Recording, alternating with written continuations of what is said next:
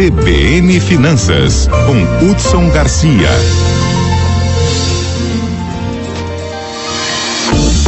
Hudson Garcia, que já está na linha aí para conversar conosco aqui no estúdio. Bom dia, Hudson.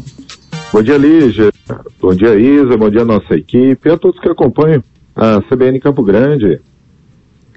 Hudson, uh, a gente tem ouvido aí uma movimentação no governo federal em relação à criação de uma moeda única no Mercosul, né? Como é que você analisa essa situação? Que impacto isso teria, por exemplo, aqui na nossa região uh, de fronteira, principalmente com o Paraguai?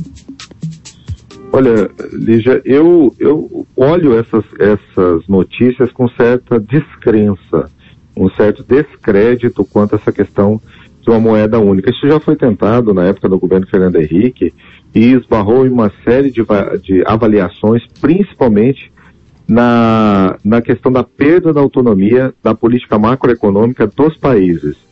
São realidades totalmente distintas. Se nós pegarmos Paraguai, Argentina, Uruguai, e Brasil, você pode perceber que estamos vivendo cenários totalmente divergentes. Vamos pegar o caso, por exemplo, da própria Argentina, que, é, que é, o presidente Lula visitou agora recentemente. A Argentina, em 2022, atingiu uma taxa de inflação de 94,8%.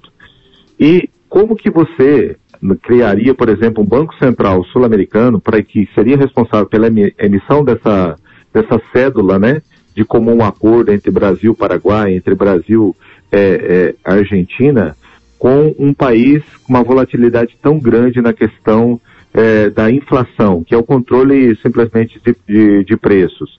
É, é, o objetivo principal de estar falando sobre isso é uma tentativa de aumentar o fluxo de importações e exportações destes países e reduzir custos administrativos. Só que isso pode ser feito através de medidas de políticas macroeconômicas instaladas em acordos bilaterais. E você não necessariamente precisa criar uma moeda única para que isso venha a acontecer.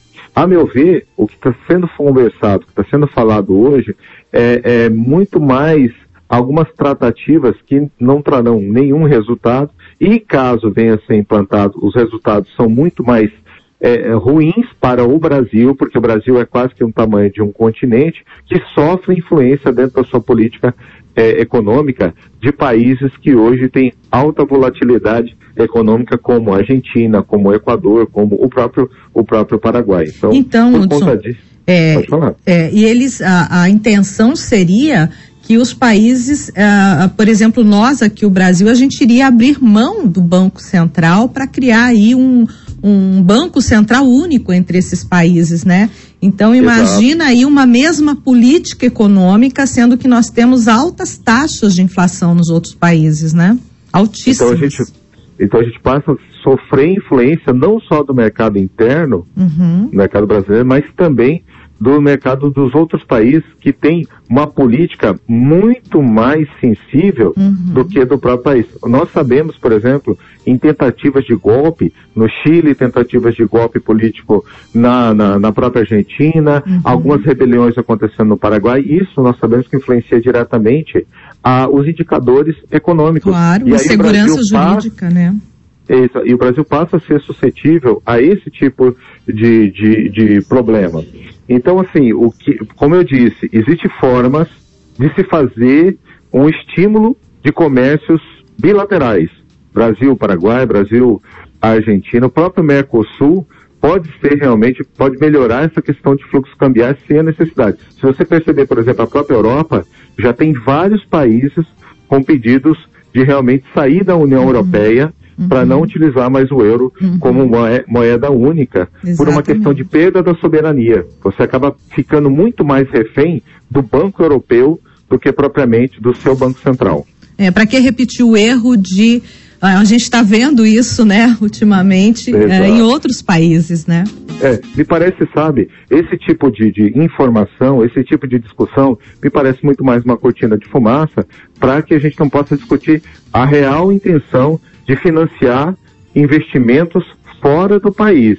E isso é agravante, porque o, a gente sabe o tamanho da necessidade do mercado de crédito aqui no país e como o BNDES, como as instituições financeiras podem se tornar fomentadores de infraestrutura dentro do próprio Brasil. E foi se discutir muito dentro dessa reunião, estou tratando especificamente dessa última reunião, tá, Lígia? Uhum. Foi se tratar muito essa questão de financiar obras de infraestrutura ligando o Brasil para outros países. E aí, nesse caso, lá atrás, a gente já teve essa, esse tipo de acordo bilateral que, infelizmente, não trouxe benefício para o nosso país.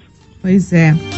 Hudson, a gente fica é, também muito apreensivo em relação a isso, inclusive com ah, investimentos que podem ser feitos com o dinheiro daqui e que não retornam de forma nenhuma, como a gente teve aí casos na Bolívia, né? De infraestrutura Exato. que foi colocada lá, e inclusive o governo boliviano depois se apropriou de algumas. Ah, alguns locais ali das empresas brasileiras, né? Exatamente. E aí mais um motivo para que realmente você não tenha um, uma moeda única. Uhum. Porque aí, como que você vai acionar o governo boliviano? Como você vai acionar o governo é, é, argentino? Isso é uma questão de geopolítica, uma questão de soberania nacional, que infelizmente a gente não pode influenciar. Entendo que hoje o Brasil, pelo tamanho que ele tem, ele tem muito mais necessidade de infraestrutura e, e, aí eu falo, porque recentemente, você sabe, né, Lígia, eu fiz essa viagem aí pelo Brasil todo, a necessidade que você observa de água encanada, de, de distribuição de eletricidade, de vias pavimentadas, é muito maior do que simplesmente criar um projeto de gasoduto entre Brasil e Argentina.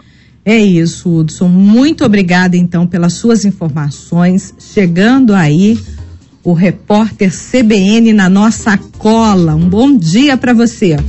Bom dia, boa semana a todos. CBN, CBN Campo Grande.